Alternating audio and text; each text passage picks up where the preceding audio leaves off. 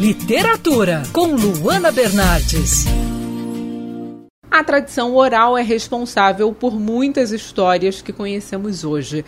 Contos que passaram de geração em geração com pequenas mudanças, mas que permanecem com a história cultural de um povo na essência e como preservar esse patrimônio tão rico que navega no tempo de forma tão livre como através das palavras. Com a escrita, claro. A especialista em língua portuguesa Avani Souza Lima lançou um novo livro que resgata contos da tradição oral de três países que foram colônias portuguesas na Ásia.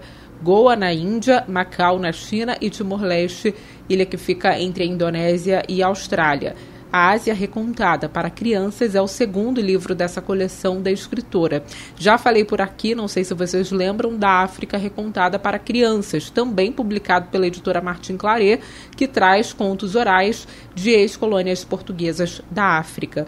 O novo trabalho tem a mesma proposta e faz o leitor entender um pouco a cultura desses países. Destaco aqui o conto que eu gostei muito, Menino e o Crocodilo, que explica através de uma fábula a história por trás do país. Eu sou a Luana Bernardes. Você pode acompanhar mais da coluna de literatura, seção do site bandnewsfmrio.com.br clicando em colunistas. Você também pode acompanhar as minhas leituras pelo Instagram Bernardes Luana, Luana com dois N's.